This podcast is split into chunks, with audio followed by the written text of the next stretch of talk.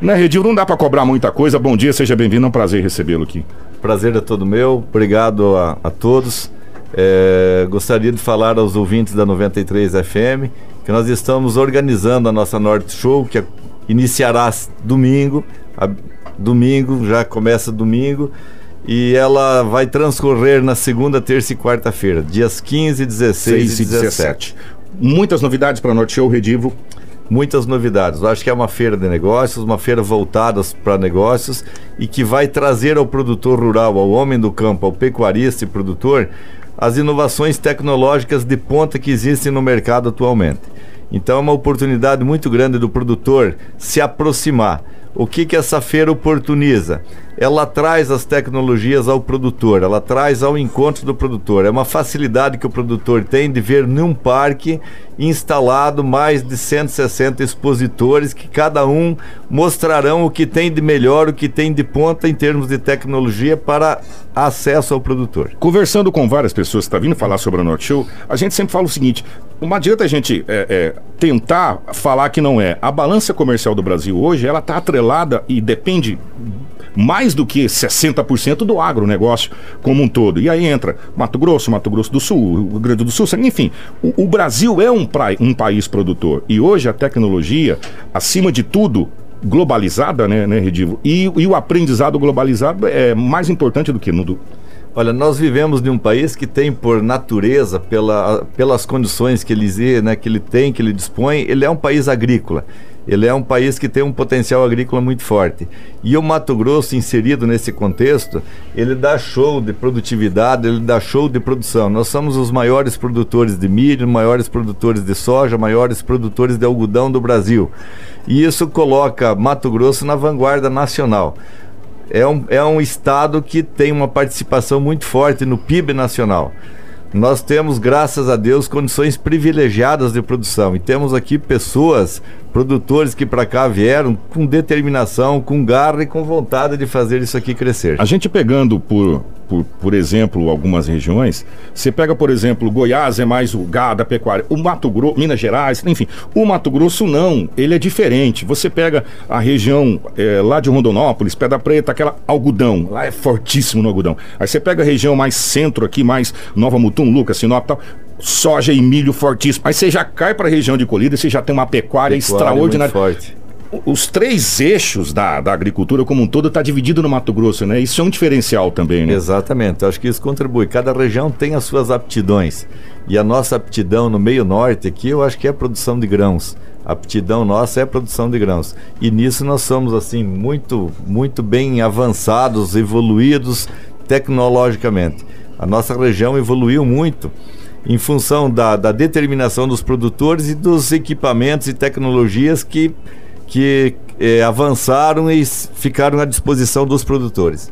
Redivo, você como presidente do Sindicato Rural, como que você tem sentido os produtores nesses últimos tempos aí, né? E a expectativa deles para essa próxima safra, para os próximos anos, sabendo que a gente teve muitas adversidades como o clima, né? Que prejudicou alguns, é, auxiliou em outras, em outras, outras épocas. Como que o produtor está se sentindo, né? Nessa fase aí de início de Norte Show e para os próximos anos aí? Olha, o setor produtivo da nossa região ele tem alguns gargalos que deverão ser enfrentados com esse novo governo. O principal deles é a falta de infraestrutura. Uhum. Nós temos uma dificuldade muito grande em transportar os nossos grãos para os, para os portos. E isso tira a competitividade do produtor da nossa região. Porque o Sinop, essa região aqui, nós estamos no centro do país. Para todo lugar que se for transportar, para escoar nossa produção, para exportar, nós estamos muito distantes dos portos e esse transporte é feito ainda sobre rodas. Então isso precisa ser mudado e precisa ser mudado urgente, porque ele tira a lucratividade do produtor. Esse frete indiretamente quem paga é o produtor. Então nós temos um custo muito elevado de frete.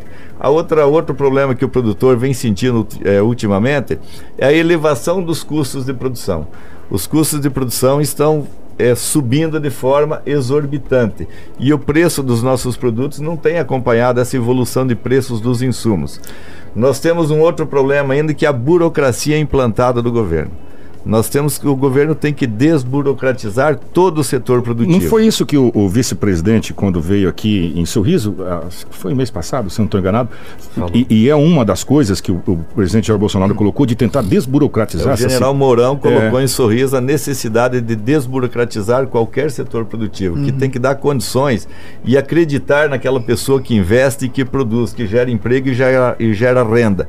O governo não tem que ser só fiscalizador, não só ver o, a pessoa que produz entendeu? Ele tem que ser facilitado. O governo tem que ser o facilitador, facilitador. da produção e não o complicador da produção. O, bacana dessa edição, só um pouquinho, Kiko, é que a ministra da Agricultura vai vir palestrar neste ano, na segunda-feira, né? Seria então. É, é, os produtores estando próximo dela, que administra essa, né, esse ministério, de repassar todos esses gargalos para ela, para que, de certa forma, se possa resolver, né? Serão repassados. Com certeza, a nossa pauta já está organizada, já está pronta e nós levaremos à ministra os nossos anseios, os anseios da região, como representantes dos produtores que somos. Levaremos à ministra o desejo dos produtores ver um, um Estado menos burocrático, um Estado é, mais facilitador de quem produz e as condições nossas da BR-163 e da Ferro Grãos que elas se transformem em realidade a curto espaço de tempo. O, o, eu até ia, junto com essa pergunta do Anderson, perguntar da ministra, mas eu ia engatar mais uma situação. Nós tivemos por muito tempo aqui, Redivo, a, o saudoso é, senador Jonas Pinheiro na bancada ruralista brigando pelo Mato Grosso. Baluarte da, da agricultura. Que é espetacular e a gente, a gente sabe que muito da agricultura se deve ao trabalho que Jonas Pinheiro fez na época do Senado, enfim, essa situação toda. Por último, nós tivemos aqui o, o deputado Nilson Leitão englobando, sendo o chefe, o, o, o principal deputado da bancada ruralista. Inclusive, a ministra atual, que é do Mato Grosso do Sul, também fazia parte dessa bancada sim, ruralista, sim. junto com, com o deputado Nilson Leitão. E agora, com quem ficou essa bancada ruralista? para defender a bandeira do, dos agricultores e dos pecuaristas aqui da nossa, não só do Mato Grosso, do Brasil como um todo. A gente tem que entender que o Brasil é agrícola. Né? E depende muito da agricultura. Olha, nós temos a frente parlamentar que foi instituída a nível de, de Brasília, que tem que congrega deputados de todas as regiões do, do país é, voltados para a solução dos problemas agrícolas. Então, a, a, Frente Parlamentar é a entidade maior que reúne os deputados federais na tentativa de solucionar os problemas da nossa classe. Hoje é, é, estará presente também na feira o presidente da Frente Parlamentar, o Alceu Moreira. Também virá junto com a delegação da ministra. E é um prazer da gente receber aqui o presidente da Frente Parlamentar da Agricultura e receber juntamente a, a, ministra. Eu acho que isso aqui engrandece bastante o nosso evento, é sinal de demonstração de força, de, de pujança da nossa região. Então, a, a vinda da ministra aqui. Para a gente fechar essa entrevista, já que o senhor falou em união, engrandecimento, a pujança da região, nós estamos vendo nos últimos anos, vamos colocar aí nos últimos 10 anos, que eu acho que é, é melhor, uma união é, diferenciada entre os produtores e entre os sindicatos, sindicato rural, juntamente com o Famato, juntamente com as entidades que promovem a ProSoja, que inclusive tem o Galvão agora à frente Exatamente. da ProSoja, que era o presidente do Sindicato Rural de Sinop, agora é presidente da ProSoja, né, que é uma entidade extraordinária, a própria chegada da Embrapa, enfim, uma união, um entrelaçamento entre os produtores de todas as gamas do agronegócio para o crescimento em conjunto, a tão sonhada verticalização da nossa economia, que isso traz uma sustentação para toda a região. E isso a gente está começando a colher os frutos agora, Redivo, no seu ver, essa união é, dos municípios, dos sindicatos, da ProSoja, da FAMATO, enfim, dos próprios políticos, da bancada ruralista que foi encabeçada lá atrás por Jonas Pinheiro, eu lembrei dele aqui, porque a gente está acompanhando desde lá de trás, como eu quero lembrar o seu Matsubara aqui, que está vindo lá de trás. Agora nós estamos colhendo esses frutos, Redivo. As coisas evoluem, só que na nossa região, eu digo assim que evoluiu muito rápido. Uhum. O Mato Grosso se transformou nos últimos 30 anos anos. É, Mato Grosso, há 30 anos atrás, a nossa região tava, era não, principiante. Não estava manjando, né? Exatamente. Então a evolução dessa região foi muito forte. E ela ocorreu, digo assim, é, tem alguns fatores que fizeram. A união das entidades, o crescimento dessas entidades, a, a, sabe? Elas fizeram com que as coisas avançassem de forma mais rápida. E os produtores, as pessoas que para cá vieram, que exercem essa atividade, também são pessoas determinadas, com garra, determinação e vontade de crescer. Eu acho que a, a, essa soma de esforços, essa soma das entidades, a união das entidades, é, é, juntando com, com a vontade do produtor de desenvolver, de crescer, fez com que transformasse o nosso estado e também o nosso país.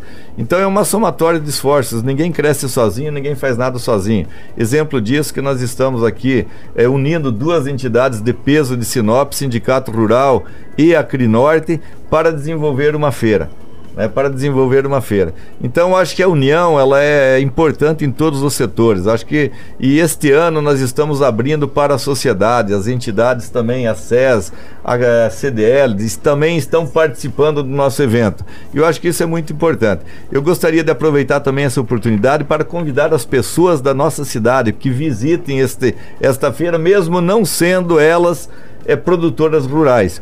Eu acho que comerciantes, empresários de todos os setores é, devem aproveitar a oportunidade de participar e visitar a feira, porque o saber nunca é demais. Sim. E com certeza você visitando os estandes que estarão aqui, você sair, sairá de lá com mais conhecimentos.